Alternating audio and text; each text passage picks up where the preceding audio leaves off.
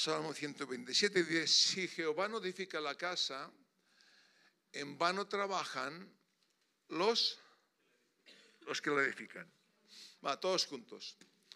Si el, Señor no, si el Señor no edifica la casa, en vano trabajan los que la edifican. O sea, trabajar en la edificación de nuestras vidas, de nuestros matrimonios, nuestras familias, nuestra iglesia, sin el diseño de Dios, es vanidad y Dios nunca lo va a edificar. Te lo repito. Trabajar en edificar nuestra, mi vida, tu vida, tu matrimonio, tu familia, nuestra iglesia, sin el diseño de Dios, pues trabajar, la habilidad, Dios jamás lo va a edificar. Dios no edifica nuestras vidas por nuestra habilidad, por nuestro trabajo. Dios edifica nuestras vidas, nuestros matrimonios, nuestras familias, nuestras iglesias, por el, su diseño. Y todos queremos en la vida ser bendecidos. ¿Hay alguien que quiere ser maldecido? ¿Alguien quiere estar enfermo? ¿Alguien quiere morir hoy? Pero no todo el mundo quiere vivir en el diseño de Dios. Quiere vivir a su manera. Entonces, uno de los diseños de Dios más importantes que hay en toda la Biblia, de los más importantes, yo diría que el más importante, para que Dios construya nuestras iglesias, Dios construya nuestros matrimonios, Dios construya nuestras familias, Dios eh, construya nuestros hijos, Dios los bendiga, es a través del diseño de la oración. Ora, digo conmigo, oración. Marcos, 20, Marcos, no, Manolo, que no veo mucho esto, que me he dejado las gafas. Mateo, Mateo 21, 12, venga, va. Mateo, veo una M y digo Marcos. Mateo, ¿también? ¿Están contentos? Oh, sí, hombre. igual veo doble con esas gafas. A ver, a ver, a ver, déjamelas. A ver. Y es que para leer me faltan gafas. Oh, es que tú no ves ni con gafas. A ver.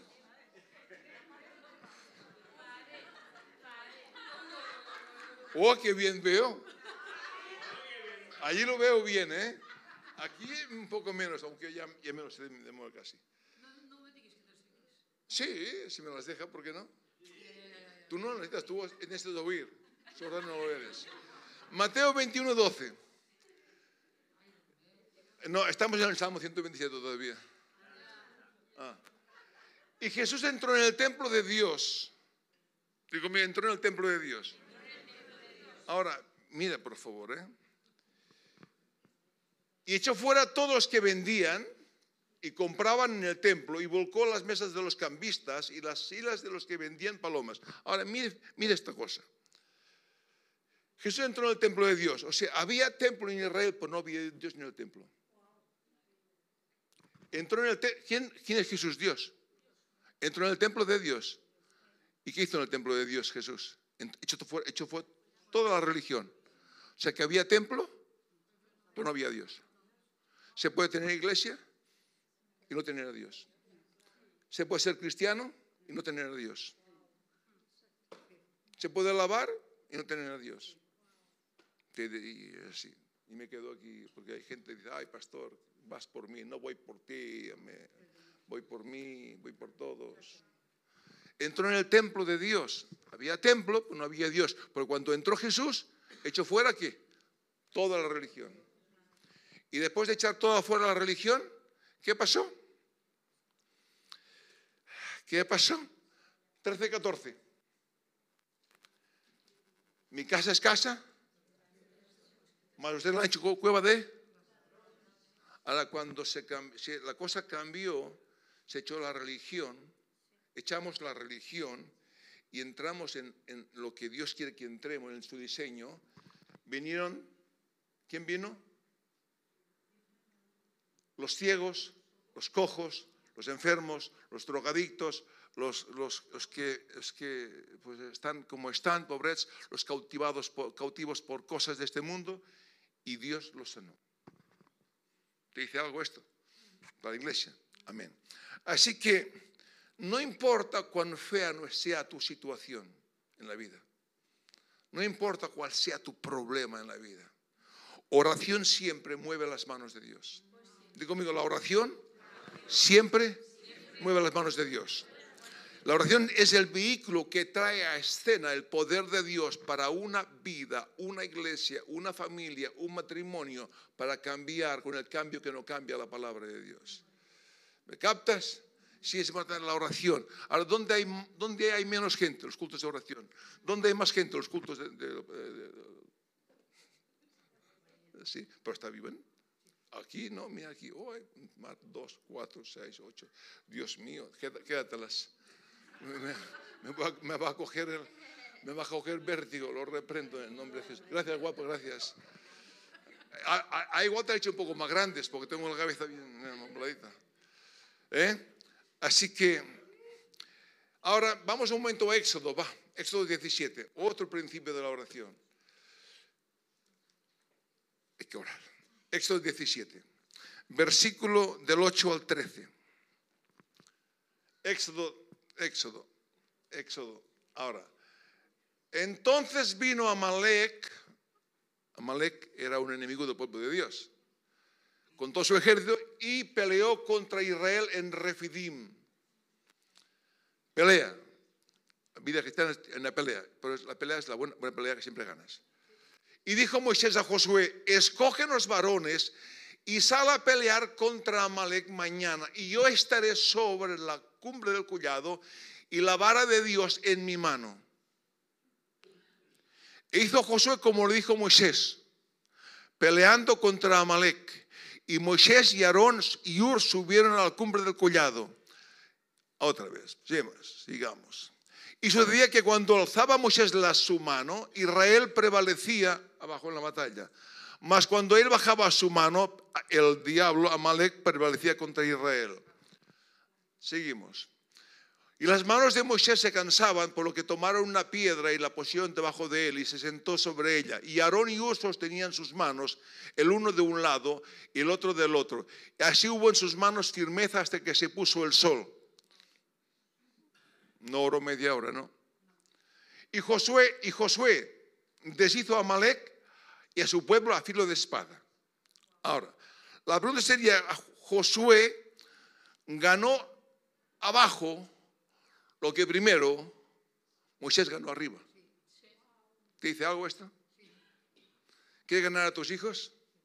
Gana en oración, la batalla y después ganar a tus hijos. Y esto podemos poner muchas cosas. Cuando sepamos manejar nuestras vidas la vida de oración, el diablo sabe que no le queda ninguna posibilidad de victoria en ningún área de su vida, de nuestras vidas. Ahora, ahora un ejemplo. Matrimonios, oren juntos. Matrimonios, si ustedes no pasan orando un tiempo juntos, aunque sean al día 10 minutos juntos, orando juntos, unidos, se puede orar juntos y estar, no estar unidos. Orar juntos, la palabra no estará no estará en su corazón, no estará allí para darles la victoria en los tiempos de crisis. Si no oramos juntos los matrimonios, cuando venga el día de crisis, la palabra no estará allí para vencer la crisis. No espere que venga un problema para orar, no funciona. No esperes que venga una enfermedad para orar, no funciona. Si usted no ora la salud cuando está sano, cuando venga la, la enfermedad, la palabra no estará allí para ser sano. Hay gente que ora cuando está enfermo. No, ora cuando esté sano, para que cuando venga el día malo, esté la palabra llena, para que usted suelte la palabra escrita.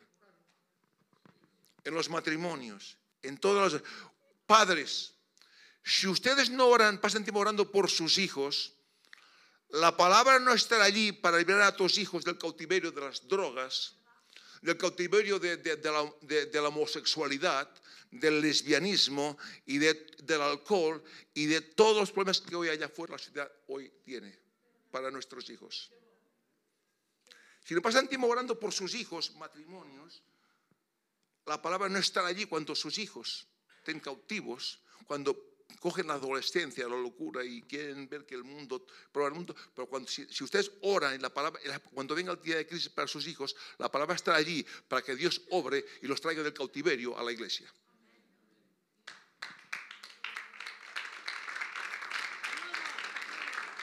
¿Qué es esto? No, no, es que queremos que Dios salve a nuestros hijos, pero no oramos los padres. Queremos que haya bien nuestro matrimonio, pero no oramos juntos el matrimonio. No funciona así. Dios tiene un diseño, la oración, y hay oración unidos.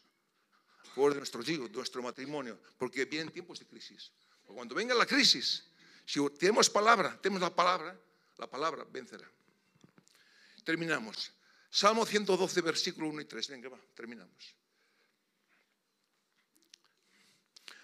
Aquí lo puede ver.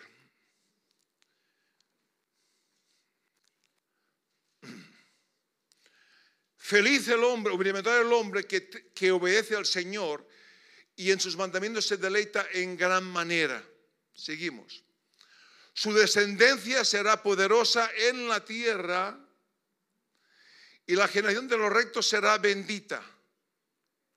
Bienes y riquezas hay en su casa y su justicia permanece para siempre. ¿Puede verlo? Aquí si usted lo medita bien, sin depósitos no hay devolución. Si no hay depósitos, no puede salir nada. Si yo no ingreso en el banco, no puedo sacar del banco. Si yo no ingreso la palabra, es, habla de, el, que medita en la palabra de Dios. Después habrá, porque habrá la, la palabra que traerá el diseño de Dios, que es la bendición y todo el avance. Amén. David nunca llegó donde llegó por habilidad personal. Llegó donde llegó por intimidad con Dios. Jesús nunca llegó donde llegó Jesús por habilidad personal. Llegó donde llegó Jesús por intimidad con su Padre. Enseñanza y terminamos. No importa cuántas habilidades yo tenga y tú tengas. Sin una vida interna con el Señor, siempre seremos esclavos de nuestra vida externa del pasado. Sin una vida interna, siempre al tiempo es un fracaso. Siempre lo externo va a dominar. Pero cuando hay una vida interna con el Señor, siempre lo externo será cambiado por lo interno de la palabra de Dios. Amén. Les amamos, les queremos. Y ahora vamos a orar. ¿Eh? Vamos, póngase en pie. Mi esposa. Ah, qué bueno.